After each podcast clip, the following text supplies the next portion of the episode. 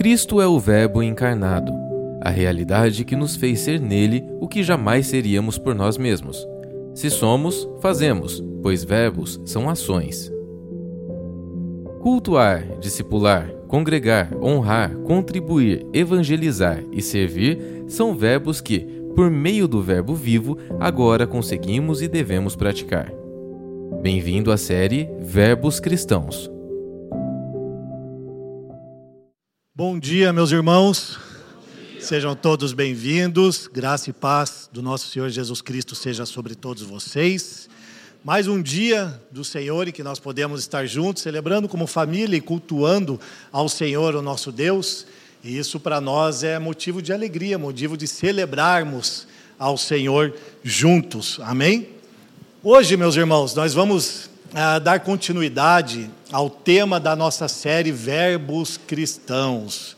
E o tema em questão é honrar. Diga, honrar. honrar. Você vai ouvir bastante esta palavra honrar hoje. Então, se você não a conhecia hoje, você vai a conhecer por completo. Espero que, assim como foi para mim edificante, de poder estudar sobre o tema e também absorver para mim essas verdades, também seja uma verdade também na sua vida. Amém? Vamos orar antes da gente poder ir para o texto. Curve sua cabeça e ore juntamente comigo. Senhor, nosso Deus e Pai amado, em nome de Jesus, nós te rendemos graças mais um dia, mais uma vez, Senhor, pelo teu eterno amor, pela tua graça, pela tua misericórdia derramada sobre nós naquele dia na cruz do Calvário. Nós te louvamos, Pai, porque nós fomos alcançados pelo teu poderoso evangelho, pela tua maravilhosa graça, nós fomos salvos e hoje estamos aqui para te cultuar, porque o Senhor é merecedor. Oramos em nome do Senhor Jesus para que o Senhor nos livre das distrações da nossa mente, das inquietações das nossas almas, que nós tenhamos entendimento e revelação por meio do teu Santo Espírito, para que nós não sejamos apenas ouvintes, mas sejamos praticantes da tua palavra, Senhor. Agora, Pai, em nome de Cristo Jesus, te peço que o Senhor nos exorte, que o Senhor possa nos confrontar, a fim de quebrar todas as fortalezas que nos afastam, que nos atrapalham, Senhor, de nos aproximar a Ti. Aquilo que nos prende em nós mesmos, Senhor.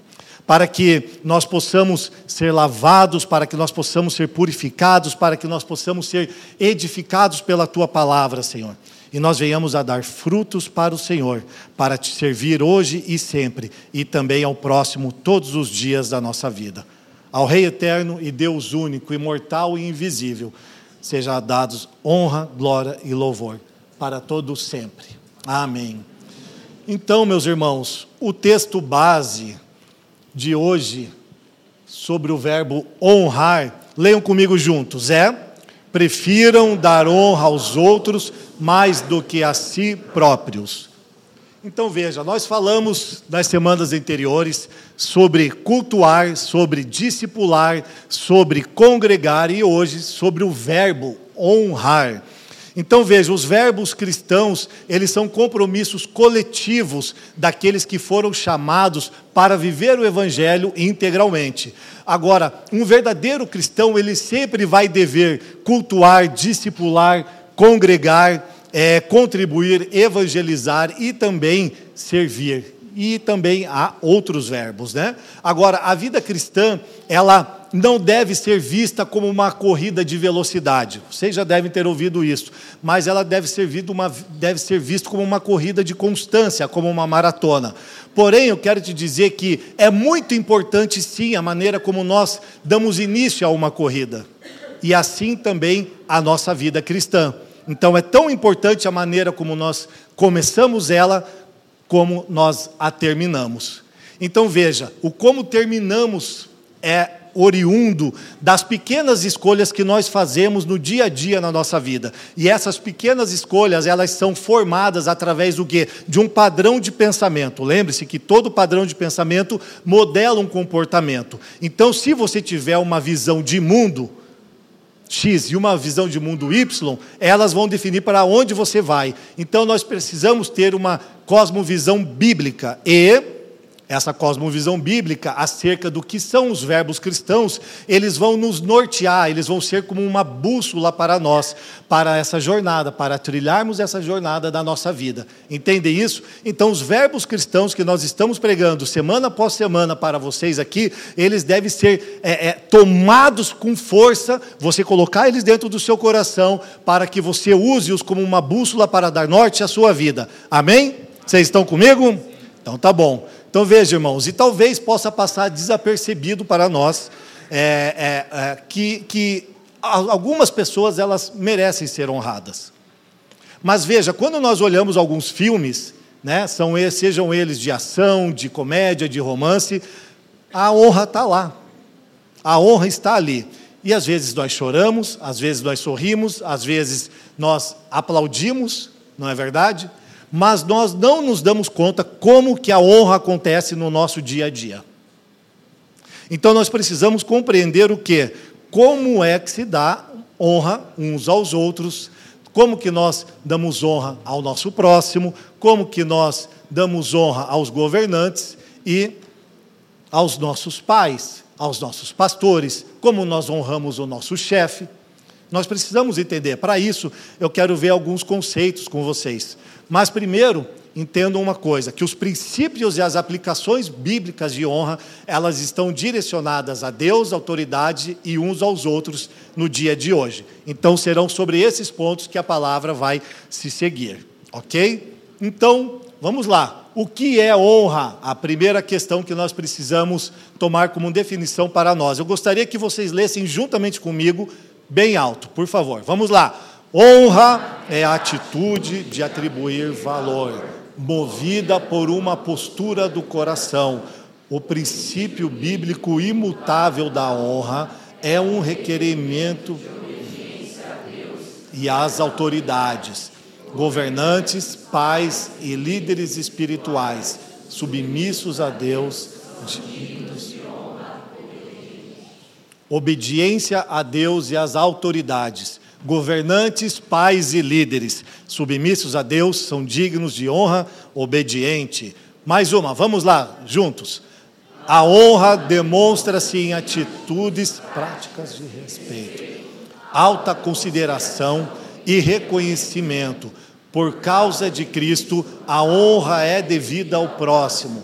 O Filho de Deus nos glorifica no Evangelho o que promove uma maneira totalmente nova de tratarmos o próximo, uma maneira marcada pela glória de Cristo em nós e honra uns aos outros. Maravilhoso, né, meus irmãos? Então, como que nós honramos a Deus? Para nós entendermos o princípio de honra, nós precisamos entender como que funciona esse fluxo. E para entendermos esse fluxo de honra e de autoridade, nós vamos olhar para o texto de Mateus, o capítulo 8, versículo 5 ao 10. Quem não tem a escritura, acompanha aqui. Vamos lá. Entretanto, Jesus em Carfanaum dirigiu-se a ele um centurião pedindo-lhe ajuda. E disse: Senhor, meu servo está em casa, paralítico, em terrível sofrimento. Jesus lhe disse: Eu irei curá-lo. Respondeu o centurião: Senhor, não mereço receber-te debaixo do meu teto, mas dize uma palavra e o meu servo será curado. Versículo 9: Pois eu também sou homem sujeito à autoridade, com soldados sob o meu comando Digo a um, vá, e ele vai, e a outro, venha, e ele vem. Digo a meu servo, faça isto, e ele faz. Ao ouvir isso, Jesus admirou-se e disse aos que seguiam ele: Digo-lhes a verdade, não encontrei em Israel ninguém, repitam, ninguém, ninguém. com a tamanha fé. Então veja só, primeiro você tem que compreender aqui que a pessoa em destaque aqui é o centurião. E quem era um centurião? O centurião, ele era um homem que estava destinado ao comando do exército romano. E ele chama Jesus de Senhor. Aquele que é o dominador agora está se, se referindo àquele que seria o dominado como Senhor. O conquistador falando com o conquistado, sendo seu senhor. Mas não é um senhor com S minúsculo, como aquele respeito que nós temos uns com os outros, de uma pessoa um pouco mais de idade. Meu senhor, tome esse assento aqui, pode ficar no meu lugar. E né, não é desse jeito, é senhor com S maiúsculo. Então ele estava realmente reconhecendo quem Jesus era, a sua autoridade divina. Então veja só, e logo em seguinte, ele diz assim: Eu não mereço receber-te debaixo do meu teto. Então veja, aqui ele primeiro mostra a humildade, mas não só humildade, mas aquilo que nós também precisamos reconhecer, que somos pecadores. Ele reconheceu que Jesus não poderia ir até a casa dele porque ele era um gentil, mas ele fala com grande humildade. E ele diz depois: Mas dize, você não precisa, não precisa ir lá na minha casa, eu sou um pecador, mas eu sei quem você é. Senhor, dize apenas uma palavra e o meu servo será curado. Então veja que ele reconhece que Jesus tem autoridade onde ele não tem, porque a autoridade deste soldado romano, ela é limitada. Por isso que ele fala com Jesus dessa maneira. Agora é interessante no versículo 9, quando ele, ele diz ali: Pois eu também sou homem, preste atenção, sujeito à autoridade. Ele disse: Eu também sou homem sujeito à autoridade. Então ele está se declarando: eu sei que você se sujeita a uma autoridade, como eu me sujeito a uma autoridade. Veja, acima dele ele era o sexto na autoridade do exército romano. Então tinham mais cinco para cima dele, ao qual ele precisava prestar é, sujeição. E ele diz: Eu sei, eu também sou homem sujeito à autoridade. Ele estava dizendo: Você é alguém que está sujeito a uma autoridade maior o próprio Deus. Mas eu também sei que, assim como eu, que tenho soldados à minha disposição, e eu digo, vai e eles vão, é, é, venha e eles vêm, faça isso, eles fazem, eu sei que com uma palavra, pela sua autoridade, por, pela pessoa a quem você honra, o meu servo será curado. Está entendendo o princípio? Esse é o princípio que ele está declarando aqui nessa fala. Então veja, e depois diz que Jesus admirou-se com aquilo que ele havia dito. Mas espera aí, Jesus é Deus, não é verdade? Ele não sabia o que estava acontecendo? De maneira nenhuma. Na sua onisciência, é óbvio que ele sabia, mas aqui está falando Jesus, homem. Uau! Sabe, o Deus homem, uau! Nunca vi tamanha fé em Israel. Mas o que ele está dizendo com não encontrei tamanha fé em Israel? É incrível, porque ele foi concebido por Maria, sua mãe, e ela, ela recebeu Jesus como? Por meio do Espírito Santo. E nós reconhecemos a vida de João Batista, um profeta daqueles ao qual o Senhor Jesus disse: Nascido de mulher não há ninguém maior do que ele. Mas ele está dizendo aqui: Não vi tamanha fé em Israel. Está dizendo que nem Maria, sua mãe, nem mesmo João Batista tinha uma fé tamanha como a daquele homem, porque ele entendeu o princípio de autoridade. E assim ele estava honrando a Deus. Então, o tamanho da fé aqui não tem a ver com grandeza, se é grande ou é pequena, tem a ver com o entendimento que ele tinha sobre honra e sobre sujeição a uma autoridade. Estão compreendendo? Amém. Então vamos continuar. Então é desse modo que Jesus, desse modo que Jesus foi honrado, que ele deseja ver os seus discípulos honrando autoridades por Deus instituída na terra. Amém? Com esta mesma sujeição, com esta mesma mentalidade, com esse mesmo entendimento, Jesus quer que nós nos sujeitemos às autoridades por Ele instituída na terra. Porque se nós não honrarmos, se nós não nos sujeitarmos àquilo que Deus instituiu como autoridade sobre nós, nós estamos desonrando a Deus. Ou seja, estamos dizendo que somos insubmissos a Deus. Amém? Então veja, vamos para o primeiro ponto é honrando as autoridades. Vamos começar por pai e mãe. Efésios capítulo 6, o versículo 2 está escrito: Honra teu pai e tua mãe. Este é o primeiro mandamento com promessa. Promessa, ou, ou, ou você pode ouvir aqui como recompensa ou como galardão, para que tudo te corra bem e tenhas longa vida sobre a terra. Então honra teu pai e tua, mão, tua mãe. Veja só, irmãos.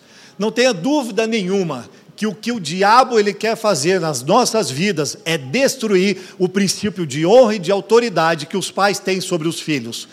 sobre este ponto, o qual o Senhor disse. Aqui Paulo ele está é, é, é, remetendo e lembrando aqui a fala em Êxodo, capítulo 20, versículo 12, né, dos mandamentos. Então, honra teu pai e tua mãe. O que o diabo quer fazer? Destruir a sociedade. Como? Fazendo com que você não se sujeite aos seus pais. E é incrível porque quando nós olhamos para o texto de Gênesis, nós vemos o que Satanás fazendo? Enganando Adão e Eva, o homem e a mulher. Para quê? Para que houvesse um caos na sociedade, porque assim eles estariam desrespeitando o seu pai, a autoridade que era Deus. E o que aconteceu? Caos na terra. Então, o caos é instituído quando nós não honramos nossos pais. Aonde que começa esse caos? Na nossa própria vida. Você está entendendo? Então, entenda que se não houver honra dentro da sua própria casa, meu irmão, com os seus pais, mas seja os seus pais, seja o seu cônjuge, preste atenção, você provavelmente terá muita dificuldade de se sujeitar aos que estão fora da sua casa. Seja no seu trabalho, seja aqui na igreja, uns com os outros, com os seus pastores, você terá muita dificuldade de se sujeitar. E se você fala, mas eu me sujeito ao meu pastor, mas sujeito a pai e mãe, você está quebrando um princípio, você está em pecado e você está desonrando a Deus e, além de tudo, está sendo hipócrita. Mas preste atenção. Nós vemos os jovens se rebelando contra Deus desde o início da humanidade. Nós vemos pessoas se rebelando contra o Pai desde o início da humanidade. E naquele tempo, quando um pai era desonrado pelo seu filho, quando ele era envergonhado, vocês sabem o que eles poderiam fazer? passar a espada nele. Se ele houvesse de desonrar o seu próprio pai, eles poderiam ser mortos. Para você ver o tamanho da, da, do problema que é desonrar um pai e uma mãe. Então, assim, e muitas vezes nós retemos algumas promessas sobre nossas vidas, justamente por causa desse princípio negado: honra teu pai e tua mãe, para que seus dias se prolonguem na terra. É um mandamento e é com promessa. Então, veja, nós podemos muitas vezes agir também com os nossos pais como o irmão mais velho, como o do, da parábola do filho pródigo, e aí nós temos uma relação superficial com os nossos pais, porque nós não os honramos como é devido a eles e tratamos eles como se nós fôssemos um escravo. Ele um patrão, eu um escravo. E aí a relação superficial, porque falta honra na casa. Então, procure olhar no seu coração se você não tem uma relação com o seu pai como se fosse um escravo dele. Agora veja, Provérbios capítulo 1, versículo 8 a 10. Ouça, meu filho, a instrução de seu pai, e não despreze o ensino de sua mãe. Eles serão um enfeites para a sua cabeça, um adorno para o seu pescoço. Meu filho, se os maus tentarem seduzi-lo, não ceda. Olha que interessante a maneira da a fala. Ouça, meu filho. É quase assim, tipo um, um, um, grito de desespero, né? A instrução de seu pai e não despreze o ensino de sua mãe. Ou seja, ouvir os seus pais vai te livrar de grandes traumas de grandes problemas que você pode vir a incorrer na sua vida, grandes desgostos na sua vida. Mas infelizmente nós vemos hoje muitos jovens, a sociedade em si, e até pessoas mais velhas, é, sendo atormentadas porque eles não ouvem os seus pais. Mas principalmente os mais jovens, que são inconsequentes e acreditam que sabem todas as coisas. Nós já fomos jovens, né? Eu ainda sou, tá? Você não sei. Mas enfim, sabemos disso. Nós não queremos dar ouvido para os nossos pais e tomamos o nosso próprio caminho. E aí o que acontece? Uso de drogas, bebidas em excesso, prostituição, imoralidade sexual, lugares impróprios que um cristão não deveria frequentar, namoro com muitas pessoas, não é um namoro para noivar e casar, noivados onde se é, é, é não se completa o tempo e também se há a prática sexual antes do casamento. Por quê? Porque nós não damos ouvido aos nossos pais. E muitas dessas pessoas, por muitas vezes, abandonam a fé, abandonam a sua congregação, e alguns deles, por causa dessas condutas, vêm a morrer. E você deve conhecer pessoas assim, que eram seus irmãos em Cristo, algum conhecido que estava no Senhor e aconteceu coisas trágicas com ela, porque não ouviu a voz dos seus pais. Eu mesmo, antes de conhecer a Cristo, meus irmãos, andava nesses caminhos. E eu me lembro de algo que minha mãe me disse, antes de conhecer o Senhor ainda. E eu não sei o que ela viu, mas ela viu algo que eu não via. E ela falava para mim: Esta sua namorada não é para você. E eu não entendia. E ela falou: Esta namorada não é para você. Deixa eu lhe dizer uma coisa: passado dois meses depois, eu não estava mais com aquela menina. Só que logo depois, eu conheci a minha esposa. Pouco tempo depois, eu conheci a minha esposa, Cristina onde nós estamos casados há 18 anos e temos um filho maravilhoso, o Emanuel. Amém? Então, ouça os seus pais. Eu sei que isso não é uma regra de conduta, no sentido de que larga essa daqui ou larga aquele outro namorado e não vai dar certo. Não é isso. Mas, é, sabe, quando você entende que a sua mãe, seu pai está querendo o seu bem, então você ouça a voz da sabedoria, de experiência, e você faz o quê? Obedece. Entende? Então escutem, meus amigos. Vocês foram regenerados para a glória de Deus. E por isso, nós não devemos nos deixar seduzir pelas coisas do mundo. E se você talvez não tenha um pai, não tenha uma mãe, deixa eu lhe dizer, você tem nessa igreja pastores, e muitos pastores que estão determinados a pastorear a sua vida. Nós não somos seus pais, nós somos como seus irmãos mais velhos e seus pastores, mas nós vamos te auxiliar nessa caminhada. Então você não se feche em si mesmo se você estiver sozinho. Procure um pastor. Ok? Agora entenda uma coisa, e não esqueça disso: que a honra inicia sempre dentro de casa com pai e mãe. E sabemos que se você não der ouvido aos seus pais, dificilmente você ouvirá aos seus pastores. Então, filhos, sejam obedientes a vossos pais no Senhor, pois eles são servos de Cristo e prestarão contas das vossas vidas. Amém? Agora deixa eu trazer uma exortação aos pais, rapidamente aqui. A falta de honra aos pais, e não quero que os filhos usem isso de muleta não é para usar isso, porque eu não estou falando nesse sentimento que eu vou falar agora, tá? Para você usar isso daqui.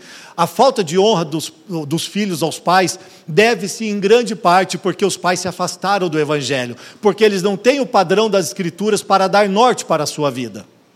Sendo assim, Muitos dos pais ainda nos dias de hoje têm uma mentalidade antiga de que a minha função dentro de casa é trabalhar, colocar comida, dar vestimentas, pagar talvez uma boa escola para o meu filho e ser de repente um tipo de policial moralista que diz para ele faça isso ou faça aquilo. Então, por favor, pai, se atenha às escrituras, ensina o teu caminho, o caminho do teu filho ao qual ele deve andar. Volte seu coração para Ele, dá tempo. Agora, quando encerra a autoridade dos pais para com os filhos, meus irmãos, está aqui. Leiam comigo. Por esta razão, o homem deixará pai e mãe e se unirá à sua mulher e eles se tornarão uma só carne. Gênesis 2, 24. Veja, sabemos que tem muitos homens ou muitas mulheres que têm aquela dependência dos pais. Depois que eles casam, eles ainda não conseguem sair da casa do papai e da mamãe. Mas você agora casou, você tem maiores responsabilidades, você precisa cuidar da sua mulher. E agora você é o cabeça dessa casa e dessa relação. Então aqui você não deve mais é, é, estar sujeito à autoridade do seu pai e da sua mãe. Espere, eu vou te explicar. Você deve ser submissos a eles, sim, no sentido de obedecê-los quando? Honrando quando? Amá-los, amando-os. Como vocês devem ser submissos a eles? No sentido de prestar-lhe cuidados. Como vocês devem se submeter a eles ainda, meu amigo? Claro, é praticando respeito para com eles, dando a atenção necessária. Mas agora, eles não são mais autoridades sobre a vida de vocês. Agora é o casal que resolve as coisas. E pais, Corta esse cordãozinho umbilical aí, tá? Senão você vai atrapalhar a relação do casal. Você não pode ser mais o, a pessoa que era o cabeça. Agora tem um cabeça nesse lar e o cabeça é o marido da esposa, ok? E o que acontece com isso? Você cresce em maturidade. Você vai crescer em maturidade. Mas seus pais, lembre-se, honre seus pais. Eles têm conselhos para te dar. Só que agora quem manda na casa, no casal, são vocês. Ok? Beleza, meus irmãos? Então vamos avançar aqui para governantes, o governo civil, como nós devemos honrar os governantes. Vamos ler o texto de Romanos, capítulo 13, versículo 1 a 7. Todos devem sujeitar-se às autoridades governamentais. Ele disse: todos. Pois não há autoridade que não venha de Deus. As autoridades que existem foram por ele estabelecidas. Portanto, aquele que se rebela contra a autoridade está se colocando contra o que Deus instituiu. E aqueles que assim procedem trazem condenação sobre si mesmo, pois os governantes não devem ser temidos, a não ser pelos que praticam o mal. Você quer viver livre do medo da autoridade? Pratique o bem e ela o enaltecerá, pois é serva de Deus para o bem. Mas se você praticar o mal, tenha medo, pois ela não porta espada sem motivo, é serva de Deus, agente da justiça para punir quem pratica o mal. Portanto, é necessário que sejamos submissos às autoridades, não apenas por causa da possibilidade de uma punição, mas também por causa da questão de consciência. É por isso também que vocês pagam imposto. Aleluia! Ah, muito bom pois as autoridades estão a serviço de Deus, sempre dedicadas a esse trabalho. Deem a cada um que lhe é devido, se imposto, imposto, se tributo, tributo, se temor, temor, se honra, honra. Agora, o Estado tem uma função. A função dele é ordenar a sociedade, é coletar impostos, é manter a segurança da sociedade também. E, se preciso for, usar o fio da espada para manter a segurança dos cidadãos.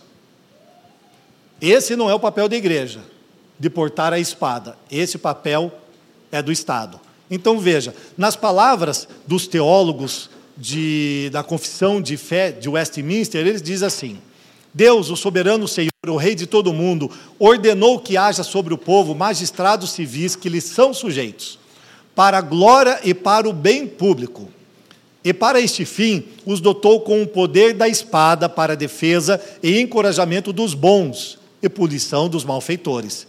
Os magistrados civis não podem tomar para si a administração da palavra e das ordenanças ou o poder das chaves do reino do céu, nem de modo algum intervir nas questões da fé. A confissão de fé aqui está buscando deixar claro qual é o papel da igreja e qual é o papel do Estado porque em muitos tempos, durante muitos séculos, muitos anos, eles estavam se confundindo e um entrando na área do outro. Então, por isso, precisava haver essa distinção. Agora, qual é o grande problema que nós vemos desde sempre até os dias de hoje? Que o Estado, eles têm sido, é, estão interpretando mal as Escrituras, se é que eles conseguem fazer essa leitura, e eles estão buscando, as autoridades civis, a poder e também a autoridade sem a vontade de Deus. Eles estão buscando poder e autoridade alheios de Deus. Então, por isso que Paulo ele nos dá uma ordem, ele não nos dá uma sugestão. Ele fala, todos devem sujeitar. Mas espera, eles estão é, é, é, se desviando do caminho do Senhor, eles não têm o Senhor como autoridade. Mas veja, eu não devo prestar honra a eles porque eles não prestam honra a mim ou ao Senhor eu devo cumprir as Escrituras, e é que a Escritura diz que todos devem se sujeitar ao governo civil. Então veja só, Paulo está nos chamando para compreender o modo de como nós devemos viver como cidadão do nosso país. De acordo com a soberana vontade de Deus, Ele quer que isso seja estabelecido como um princípio de um fluxo de autoridade entre Deus, o Estado e nós. Então, se nós desonramos aquilo que Deus instituiu, nós estamos desonrando o próprio Deus. E agora, uma vez alcançados pelo Evangelho, nós devemos fazer o quê? Seguir as orientações dos apóstolos e honrar a Deus por, pelos nossos afazeres. Como? Se sujeitando ao governo local. Agora veja, por que, que eu tenho que ainda assim, Leandro? Tá bom, eu vi as escrituras, eu li, eu sei que é uma ordenança, mas por que deve ser feito desta forma? Porque Paulo ele nos traz aqui com três simples razões para explicar isso daqui. Ele diz que Deus é o criador do Estado. Então, se Deus é o criador do Estado e ele delegou autoridade sobre nós, nós devemos nos sujeitar a essas autoridades. Foi por ele ordenada. Deus projetou a sociedade desta maneira para a nossa proteção. Ou seja, você imagine se você tivesse o porte de arma, não houvesse lei e todos tivessem que lidar com uma situação, com um problema na espada, na bala. Sem lei, sem a proteção do Estado para conosco, viraria um caos terra sem lei. E porque Deus acha que desta forma é justo então nós devemos nos sujeitar e honrar as autoridades, porque é justo. Então Paulo está indicando algo parecido como o trabalho deles de governar a nação é um trabalho duro. Então, uma vez que a parte deles é governar, e por ser difícil, vocês devem se sujeitar a eles. Vocês entenderam? Por uma vez que o trabalho de governar uma nação é difícil, vocês que estão submissos a essa autoridade que eu deleguei sobre vocês, eu, o Pai de vocês, o Deus Todo-Poderoso, deve se submeter a eles. Porque, para mim, é justo. É assim que Deus está falando para nós. Então, agora veja, essa submissão que parece ser absoluta, né, uma sujeição absoluta ao Estado, é, ela intensifica quando a gente vê o quadro mais completo. Né? Ele está falando aqui, não esqueçam, do Império Romano. E o Império Romano era pagão. E eles perseguiram os cristãos e mataram a fio da espada. Eles tiveram toda a crueldade, de todas as maneiras possíveis que eles podiam matar os cristãos, eles mataram. E o que ele está dizendo? Para que nós venhamos a, a nos submeter a esse tipo de autoridade. Mas eles estão me perseguindo, eles estão me matando, se submeta a eles é as Escrituras, e nós não podemos fugir desta verdade, ok? Então veja só, é esse tipo de governo que Paulo fala para nós nos sujeitarmos. Um governo tal qual o Império Romano existia. Agora veja, quando ele diz: deem a cada um que lhe é devido, imposto, tributo, temor, honra é um eco da frase de Jesus em Mateus, o capítulo 22, onde ele diz: Deem a César e deem a Deus o que é de Deus. Então veja, Paulo tem em mente aqui esse ensinamento de Jesus, onde o governo civil ele tem uma esfera de limitada de autoridade. Então ela realmente ela não é absoluta. E mas quando ela perde autoridade? Precisamos entender, precisamos conhecer as escrituras para saber quando que uma autoridade governamental ela perde a, a nossa sujeição a eles. Eu vou explicar. Veja bem, naquele tempo, a, um imperador ele era reconhecido como uma divindade do panteão e ele tinha uma relação muito próxima, uma associação íntima com o Deus daquela região. Por isso que Jesus diz: dai a César o que é de César. O que é devido a César? Tributo, imposto, honra, ok, respeito. Mas e adoração? Não. Dai a Deus o que é de Deus.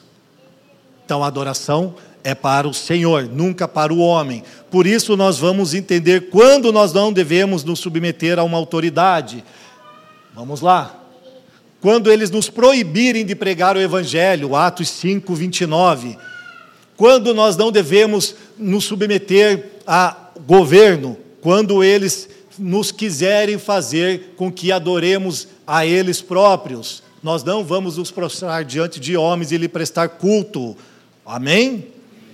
Qual o outro ponto? Na proibição de orar e de cultuar a Deus. Daniel capítulo 3 é dito isso.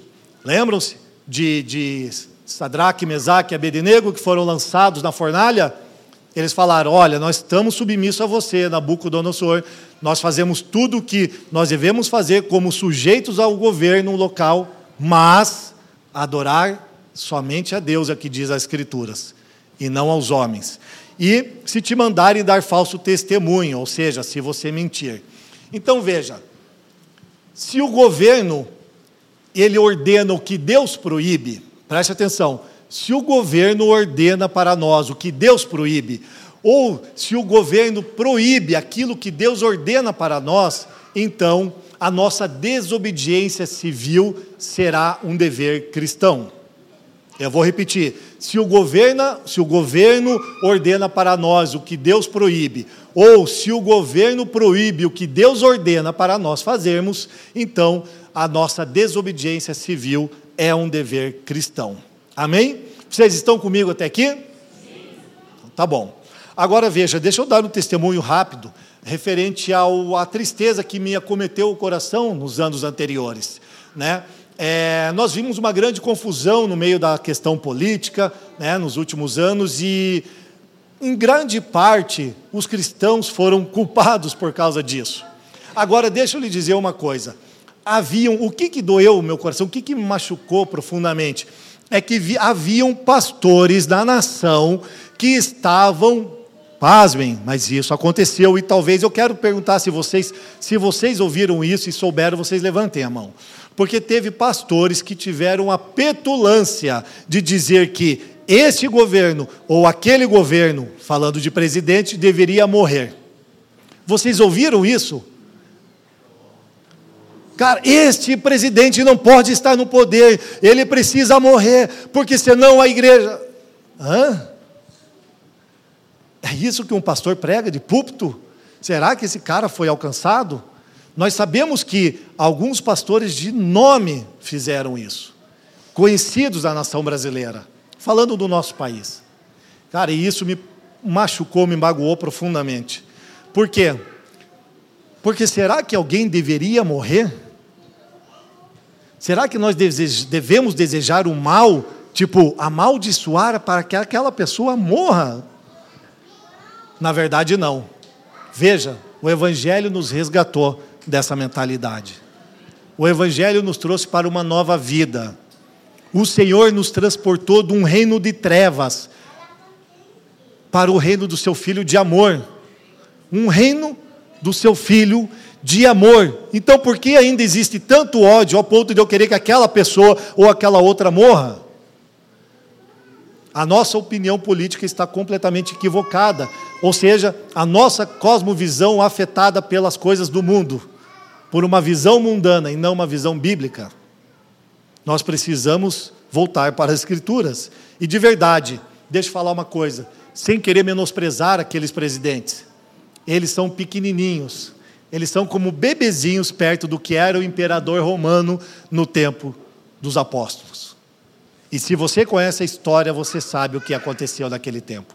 Então veja, eles eram cruéis e eles matavam os cristãos com tamanha crueldade que faltaria tempo para nós falarmos aqui as formas como eles conduziam essas mortes. Mas ainda assim, o texto bíblico diz: se sujeitem aos governantes, porque eles são autoridades sobre vocês. Então tá, mas se houver perseguição, e se houver toda essa confusão de novo e a coisa piorar, colocar mais, como diz, mais lenha na fogueira, o que, que nós devemos fazer? Olhar para as Escrituras e vamos ver como que é o comportamento dos cristãos naquele tempo. Atos capítulo 5, no versículo 27, os verdadeiros discípulos de Jesus estão orando por eles mesmos, por causa da perseguição e também por causa das autoridades, para as autoridades. Vocês lembram quem que era o, o, o Atos 5? É Agripa, Herodes Agripa. Veja, é diferente de Herodes Antipas. Antipas foi aquele que matou João Batista. Aqui é Herodes Agripa, que está perseguindo e matando o povo. E o que, que os cristãos fazem aqui, os discípulos? Eles dizem que no meio daquela perseguição, eles falam: Senhor, considera a ameaça deles contra nós. Mas eles pedem algo maravilhoso para Deus. E ele diz assim: nos capacita para que nós possamos pregar a tua palavra corajosamente.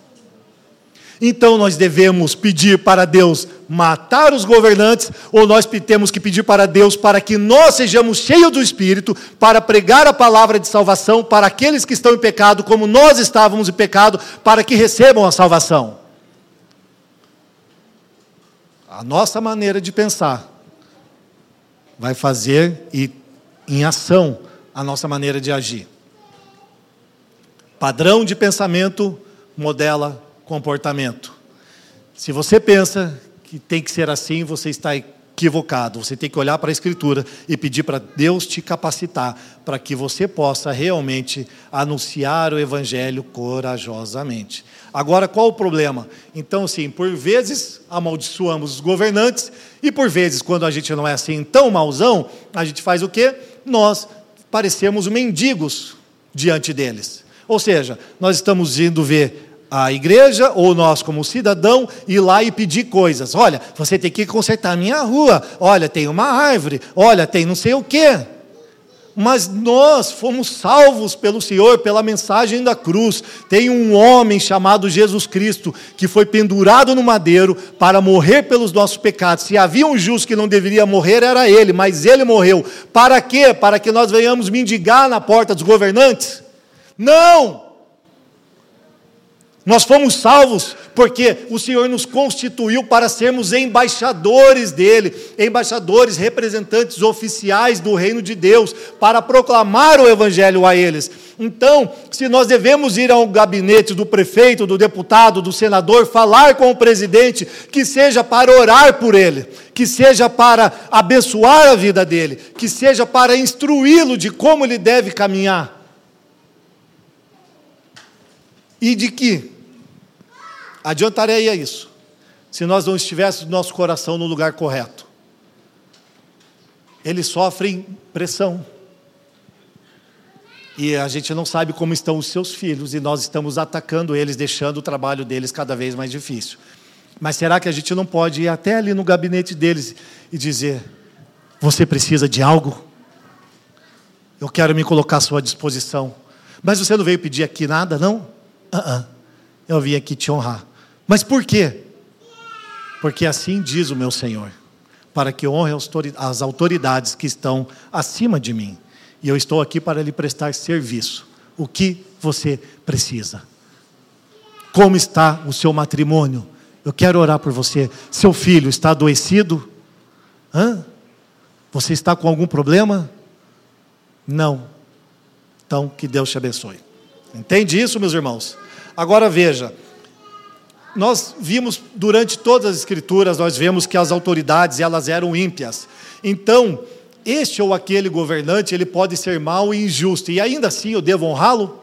Nós vimos que sim, que nós temos que se submeter a eles. Então, nós devemos estar sujeitos à autoridade, porque não há autoridade que não proceda de Deus. E uma vez que nós não nos submetemos a essa autoridade, que nós a desonramos, nós estamos desonrando aquele que instituiu ele como autoridade, o nosso próprio Deus. Então veja, Faraó, Êxodo, se você quiser anotar, capítulo 9, versículo 16. Deus diz: Eu te levantei. 1 Samuel 15, 11, o texto onde é chamado, aparece ali a figura de Saul, Deus falando: Eu me arrependo de ter te constituído rei. Não foi democracia como você pensa, não foi pelo voto do povo, foi Deus que instituiu e foi Deus quem o destituiu. Amém? Nabucodonosor, Deus fala em Jeremias 43, 10: Mandarei chamar meu servo Nabucodonosor. E Pilatos, no tão famoso texto né, de João é, capítulo 19, versículo 10 e 11. Lembra-se? Pilatos falando com Jesus, mas eu tenho autoridade para te livrar. E Jesus diz o quê? Você não teria autoridade alguma sobre mim. Então quer dizer que ele tinha, se não lhe fosse dado dos céus. Será que nós precisamos de mais texto bíblico para entender isso? Então a gente precisa realmente, meus irmãos, de arrependimento. Nós precisamos mudar a nossa maneira de pensar e olhar como nós devemos nos comportar na sociedade diante dos governantes, para que nós possamos honrar o nosso Pai Celestial, uma vez que nós fomos salvos pelo Senhor, fomos transformados à imagem e semelhança de Jesus Cristo, e agora nós podemos colocar esse Evangelho em prática, como um cidadão do reino dos céus. Amém? Vamos rapidamente o texto de 1 Pedro, olha só, 2, 13 e verso 17. Gostaria que vocês lessem comigo. Por causa do Senhor, sujeitem-se a toda autoridade constituída entre os homens, seja o rei como autoridade suprema. Tratem a todos com um devido respeito. Amem os irmãos, temam a Deus e honrem ao rei. Aleluia! Ô oh, Pedro, que alegria! Você só está reforçando o que nós acabamos de ler. Obrigado, Senhor. Veja só o que Pedro está escrevendo aqui: sujeitem-se a toda autoridade constituída, porque seja ele rei como autoridade suprema. Meu, e aí? Se Deus instituiu aquele rei como autoridade suprema, nós vamos desonrá-lo não servindo a esse rei? Detalhe: vocês sabem quem era o rei na época que quando Pedro escreveu essa carta? Ninguém mais, ninguém menos do que Nero. Então, se você conhece um pouquinho da história cristã, do cristianismo, você vai saber o que acontecia naquele tempo. Por favor, estude a história da igreja, ok? Nero, e ele está dizendo assim: vocês precisam se submeter a Nero como autoridade suprema. E por quê? Porque ele entendia o princípio de autoridade, era Deus que tinha instituído ele como rei. Então nós estamos debaixo da sua sujeição, exceto por aquilo que nós já vimos ali atrás, sobre não sermos submissos a eles com algumas condições. Então veja, o próprio Pedro que foi preso e castigado por Herodes, viu Tiago sendo morto. Veja, Tiago foi morto. Tiago, o irmão do, do apóstolo João, ele foi morto e Pedro viu a morte dele. É, ele viu Jesus também sendo crucificado pelos romanos e diz: honrem o rei. Pedro diz: honrem ao rei depois de ter visto Jesus morrer crucificado, depois de ver Tiago sendo morto pela espada, depois de ter visto a, Estevão sendo apedrejado e vários outros cristãos. Depois de tudo isso, ele ainda diz: honrem ao rei. E a gente parece o quê, né, irmãos, diante do governo que nós temos aí? Nós estamos vivendo uma maravilha, nem perto daquilo que eles viviam, e a gente ainda consegue blasfemar contra o Senhor, porque nós negamos a autoridade que lhe é devida. Então Jesus disse: Ame os seus inimigos, ore por aqueles que os perseguem, para que vocês venham a ser filhos de seu Pai que está nos céus. Amém, irmãos? Precisamos realmente compreender a nos sujeitarmos às autoridades. E qual a outra autoridade instituída por Deus nas Escrituras? Os pastores. Existem várias outras autoridades, os professores, os policiais, os bombeiros, que nós devemos honrar eles também. Mas não é o ponto em questão aqui, nós não vamos entrar nisso aqui, mas eles são autoridades sobre nossa vida também. Então vamos ler ali Hebreus, capítulo 13, versículo 17.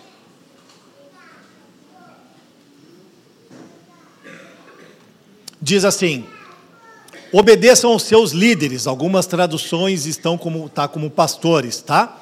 Então, não fica com medo de ouvir a palavra líderes, tá bom, meus irmãos? Obedeçam aos seus líderes e submetam-se à autoridade deles.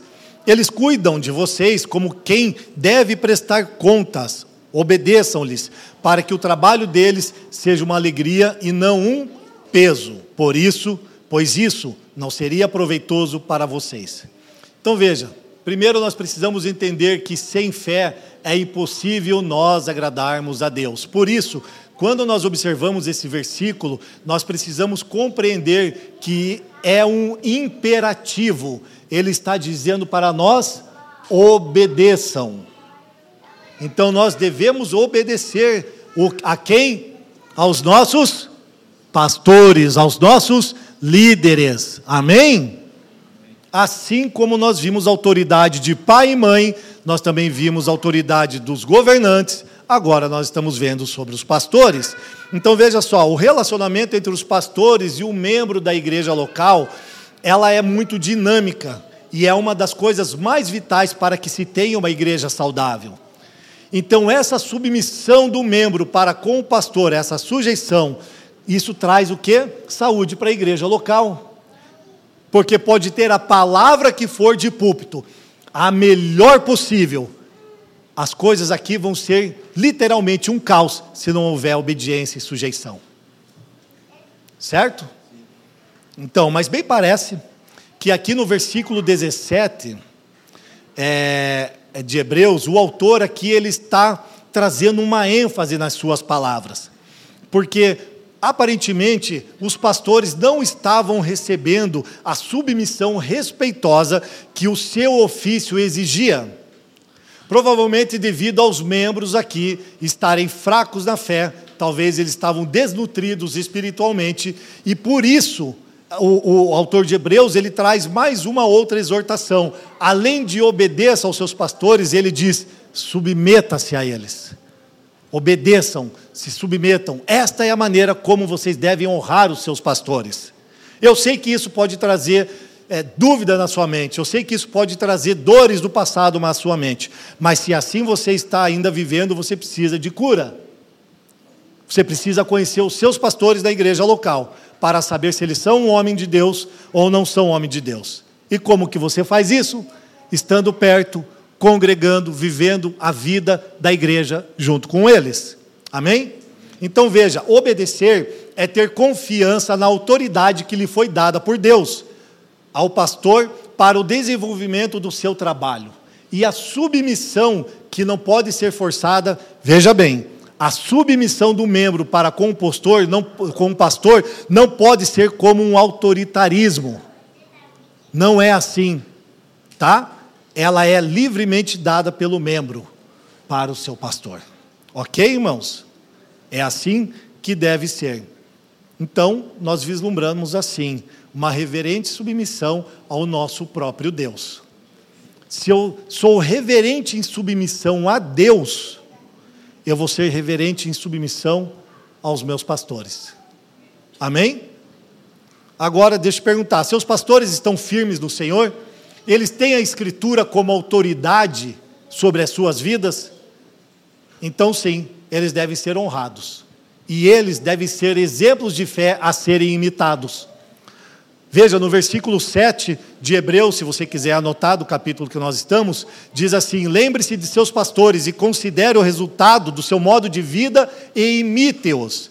Então ele diz: lembre-se, eles diz aqui, considerar, e ele diz aqui para imitar.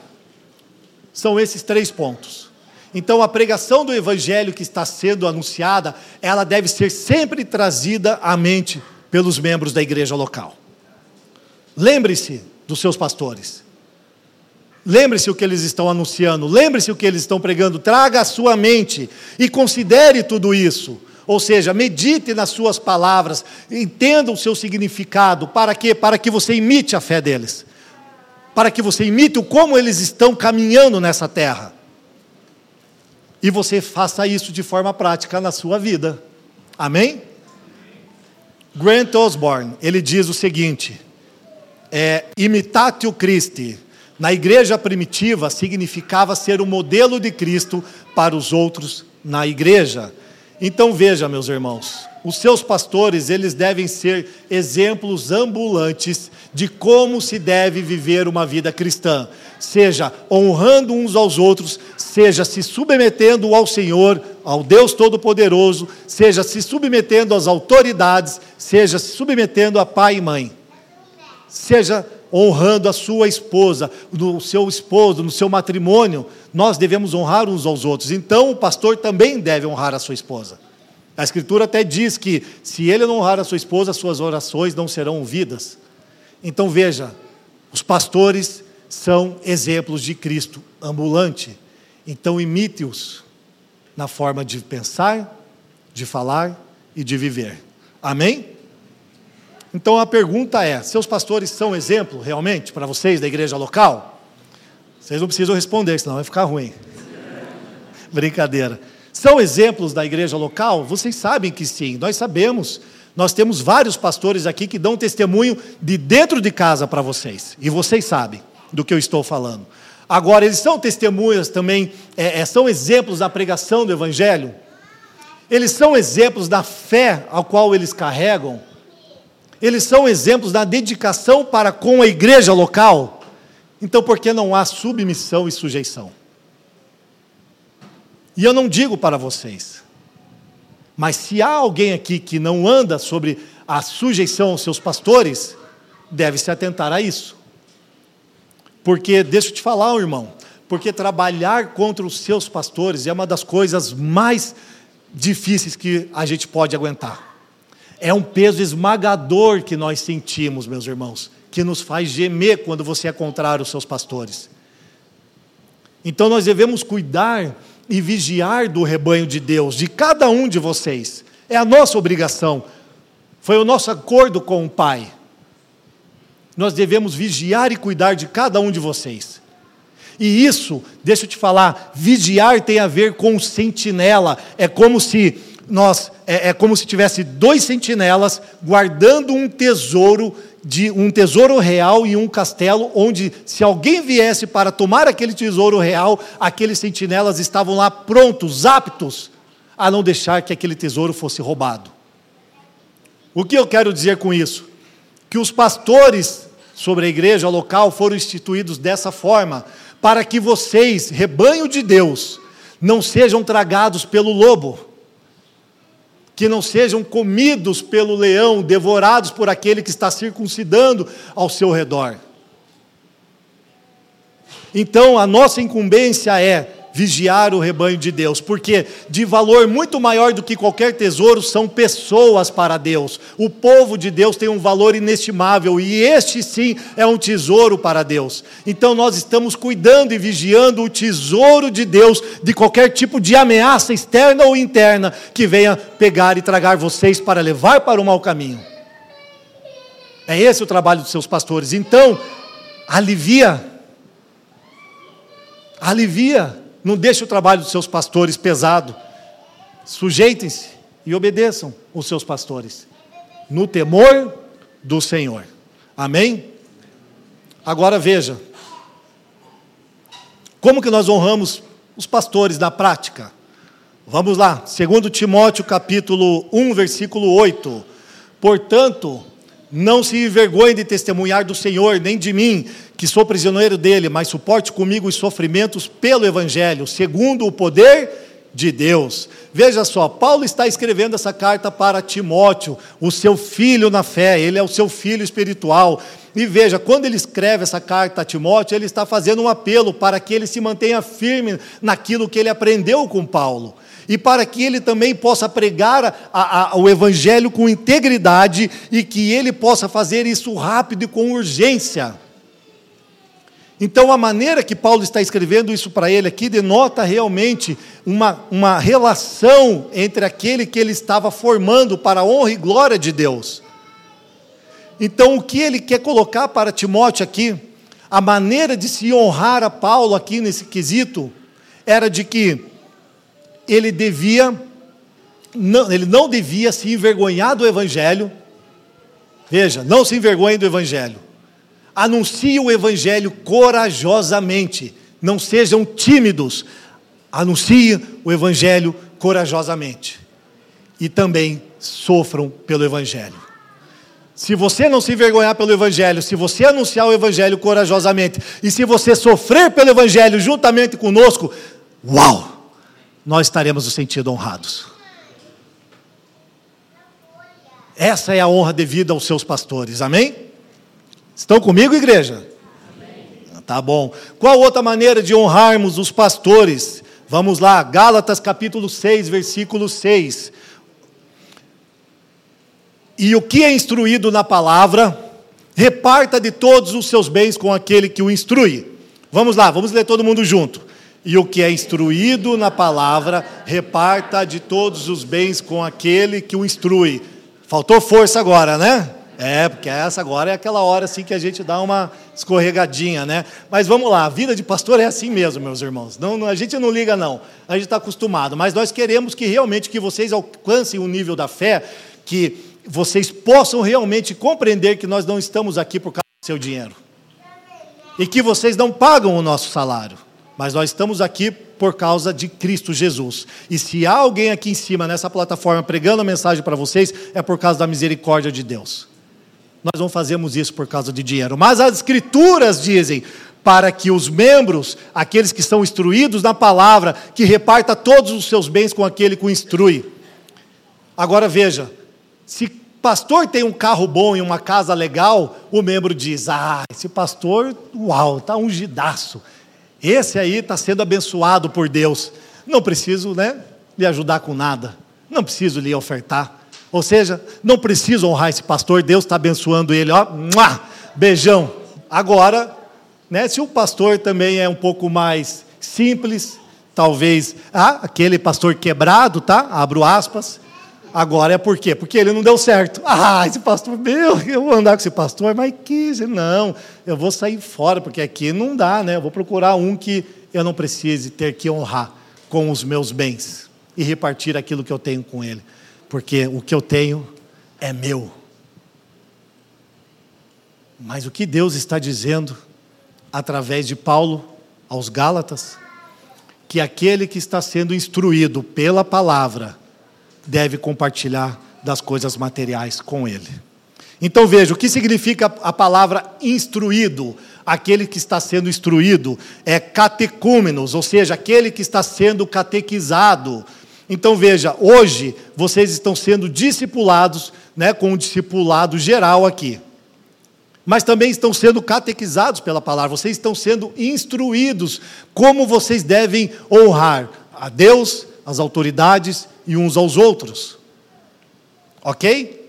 Então, é saudável para nós, pastores, que nós possamos apresentar um mínimo de doutrina cristã saudável para vocês, para que vocês andem de acordo com a palavra de Deus, porque nós sabemos que isso agrada o coração de Deus.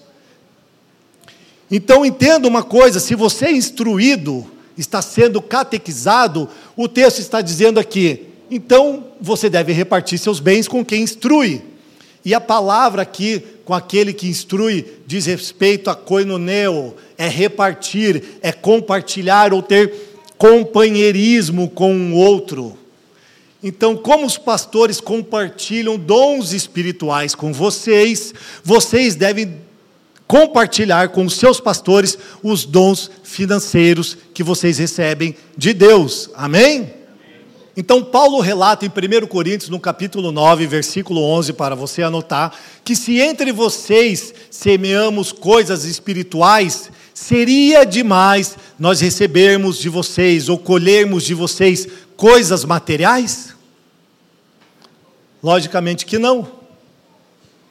Então veja, o ensino cristão não é um serviço a ser pago, mas é o compartilhar mútuo das dádivas divinas recebidas entre os filhos de Deus. Compreenderam isso?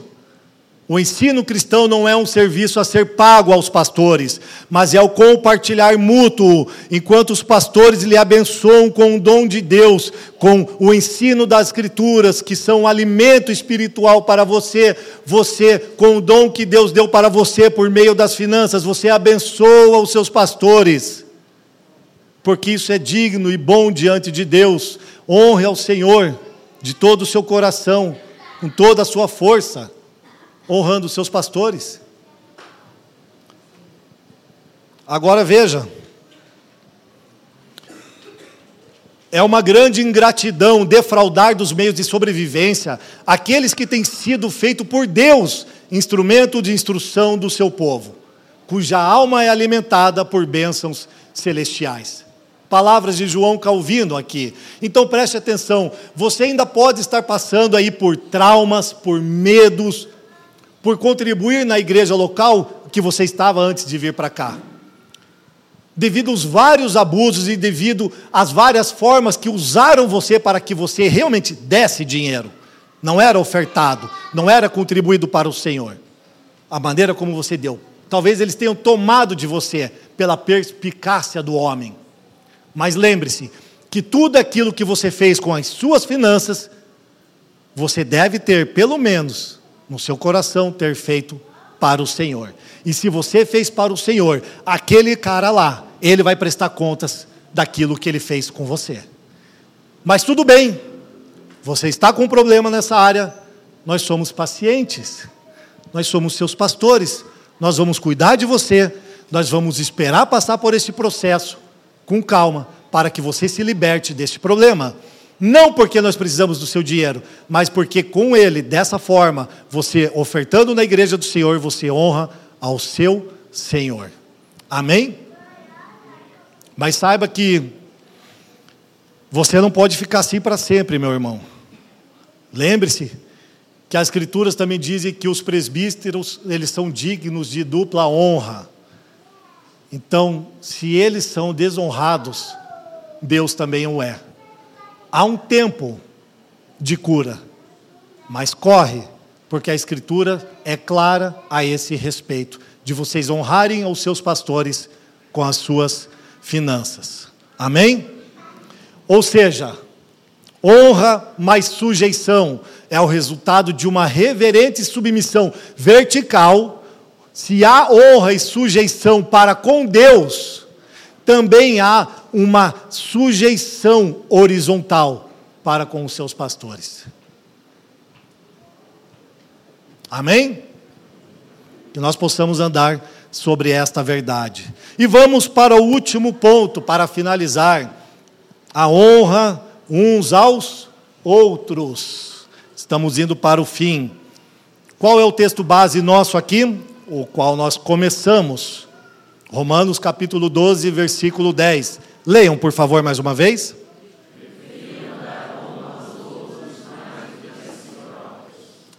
É sobre isso que nós estamos falando desde o princípio. Deem honra a Deus mais do que a si próprios. Deem honra às autoridades, governantes, pai e mãe, pastores e uns aos outros. Olha para o lado, faça um exercício, olha para o teu lado aí, ó. Olha para frente. Sério, vai lá, faça isso. Tá vendo? Você deve honra a esse irmão mais do que a si próprio. Amém? Conseguiu enxergar o seu irmão? Olhou no olho dele? Então lembre-se disso. Porque de forma equivocada, dizem que algumas pessoas merecem honra e outras pessoas não merecem honra. Mas o cristão, ele deve enxergar todo mundo como feito e a imagem e a semelhança de Deus. Sabemos que todos nós somos pecadores e nós caímos da graça de Deus. Mas o que significa isso? Que nós, quando pecadores, tínhamos uma imagem borrada daquilo que é a imagem de Deus, mas ainda assim divina. Então veja só, toda pessoa é digna de ouvir o Evangelho de Deus, de receber redenção e também se arrepender dos seus pecados, então ela é considerada honrosa. Nós não devemos negar a honra a estas pessoas. Todos merecem honra. Então nós devemos honrar a todos de uma vez por todas. Então veja, essa é a perspectiva, e nós precisamos entender isso, que essa é a perspectiva que nós vemos em Cristo, honrando-nos através do que? Do Evangelho. Preste atenção, quando você foi salvo? Quando você era um crente? Quando você realmente decidiu buscar a Deus e, e entronizá-lo nas suas orações e nos seus salmos, nos seus cantos? Não. Você foi salvo quando você ainda era pecador. Então veja, quando você ainda andava em pecados, Deus te deu a maior honra que você poderia imaginar que era ser chamado de filho dele, concidadão do reino dos céus, parte, membro de uma família celestial. Você entende isso? E te considerado com a mais alta honra. E onde nós estamos agora como filhos de Deus, assentados nas regiões celestiais, Quer mais honra do que isso? Lembre-se que nós fomos glorificados com Cristo Jesus. Você quer mais honra do que isso? Você foi salvo dos seus pecados e são participantes do reino de Deus para a eternidade. Mas o que nós fizemos para merecer isso? Essa é a chave. O que nós fizemos para merecer tanta honra do nosso Senhor Jesus Cristo? Então, por que nós não honramos aqueles irmãos ao qual nós vemos? Ou por que nós não honramos aquele que nós não conhecemos ainda? No sentido de que ele ainda não ser um cristão. Nós fomos salvos de nós mesmos, que baita honra, e não conseguimos ir para olhar para o lado, para aquele que nós não conhecemos e honrá-lo. Deixa eu te falar uma coisa. Eu devo honrar mais do que eu sou honrado. Assim como eu devo amar mais do que eu sou amado. Assim como eu devo perdoar mais do que eu sou perdoado. Não há limites para honrar o próximo. E é como um jogo. Entende isso? Repita comigo. Honrar o próximo é como um jogo. Onde podemos disputar de forma saudável. Agora, a Nath está me olhando com um, um, olhar aqui apreensivo. O que, que esse cara está falando agora aqui? Disputa para honrar, sim. Uma disputa saudável. Deixa eu lhe dizer: quantas vezes você já saiu com algum irmão e ele chegou lá?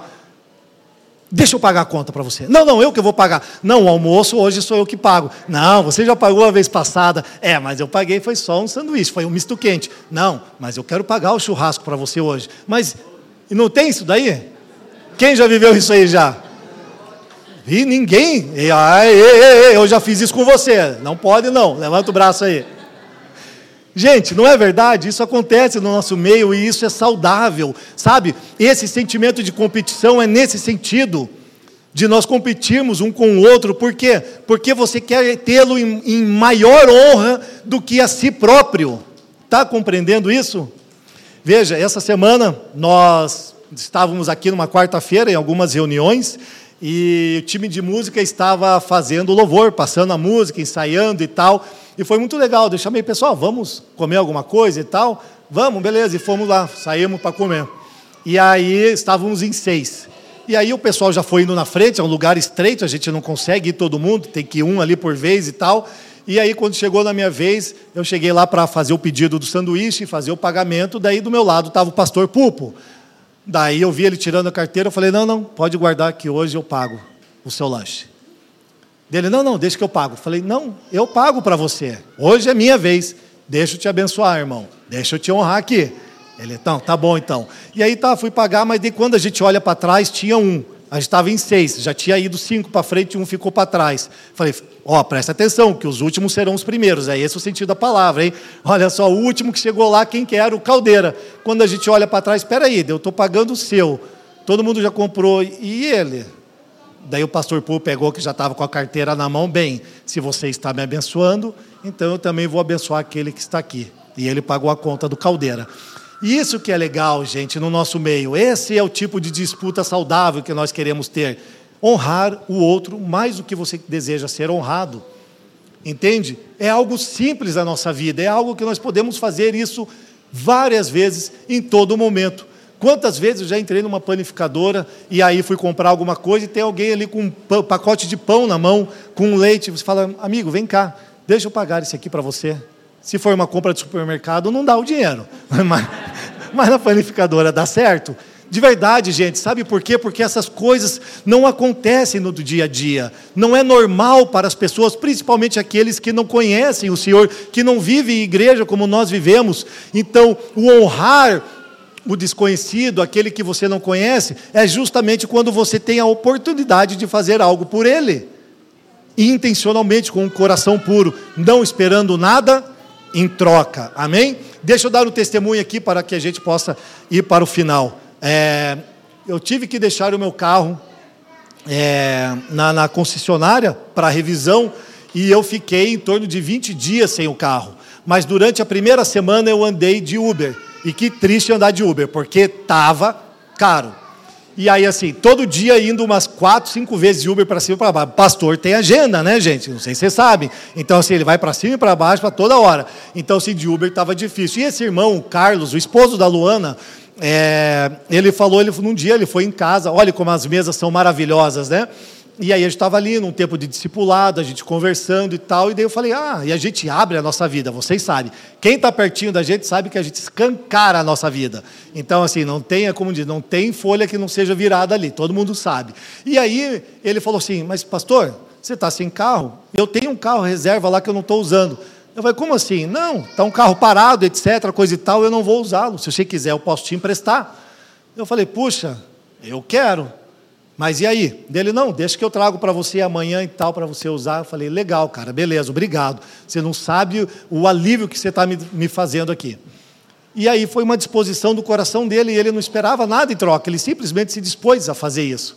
E aí, logo depois, já estávamos perto do dia 17 ali, né, da, do mês passado, quando veio o IPVA, e eu falei para ele assim, é, Carlos, mandei uma mensagem para ele, manda para mim a, o seu IPVA, ele, o quê? Já chegou a IPVA, não chegou? Sim. Manda a tua primeira parcela aí. Que esse mês aqui eu vou ficar com o teu carro, uns 10, 15 dias, eu quero pagar a sua parcela de IPVA. E ele ficou surpreso, ele disse, uau. Talvez ele nunca tenha tido uma relação com um pastor assim, ou com um amigo, ou com é, um, alguém da sua família. E foi aí que eu fiz o pagamento de IPVA para ele. E quando eu fui devolver o carro para ele, eu devolvi o carro com o tanque cheio e o carro lavado. Daí ele falou assim: Mas pastor, não precisava ter lavado o carro, porque o carro vai ficar lá, na, não vai ficar na garagem, ele está debaixo e ele vai pegar sujeira. Aí eu falei: Mas meu irmão, escute uma coisa. Eu peguei o seu carro limpo, higienizado, encerado, eu não conseguiria lhe entregar em más condições. Então eu entreguei para ele do jeito que ele me emprestou. Você está entendendo isso? Então, legal a gente ter esse princípio de honra uns para com os outros. Mas veja que é uma disposição de coração saudável. Então a disputa é válida sim. Se você falar, ah, agora eu vou abençoar aqui esse irmão. Eu vou pegar aqui o Gustavo e, cara, eu vou honrar ele do jeito que ele vai se surpreender. Vou pegar uma peça nele aqui. Não é? Entendeu? E aí o cara vai falar, uau, nunca tinha vivido isso na minha vida. E é essa cultura que o Senhor está querendo impregnar dentro de nós, meus irmãos.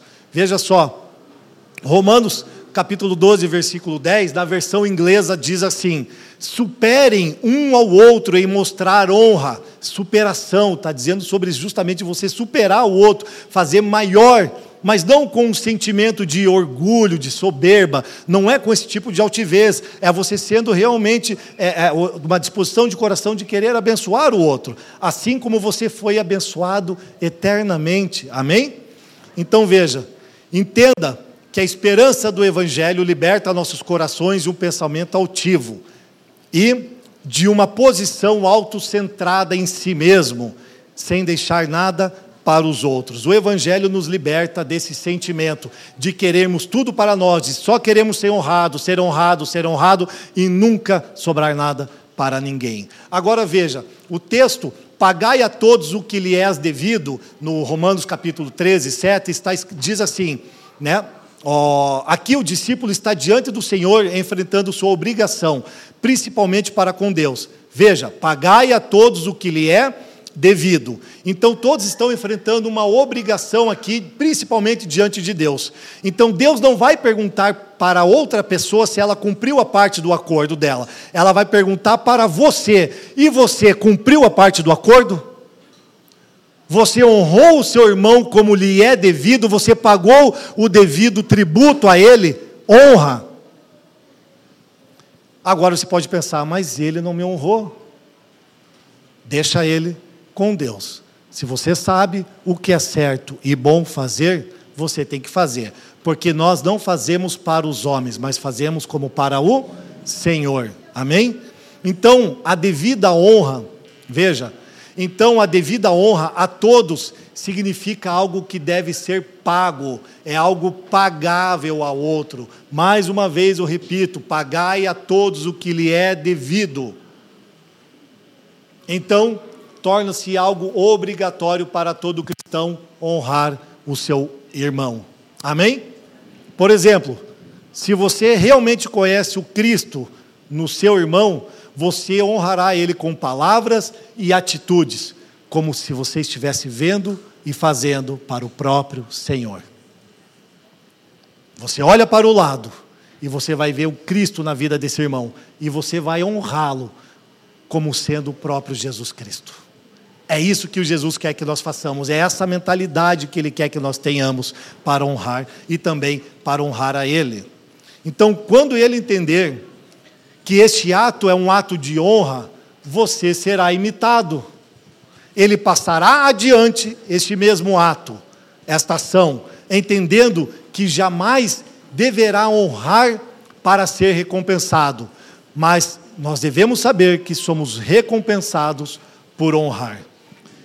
Para finalizar, honra não é algo que você exige e não há garantia que alguém lhe pague, mas algo que é devido a todos, um dever.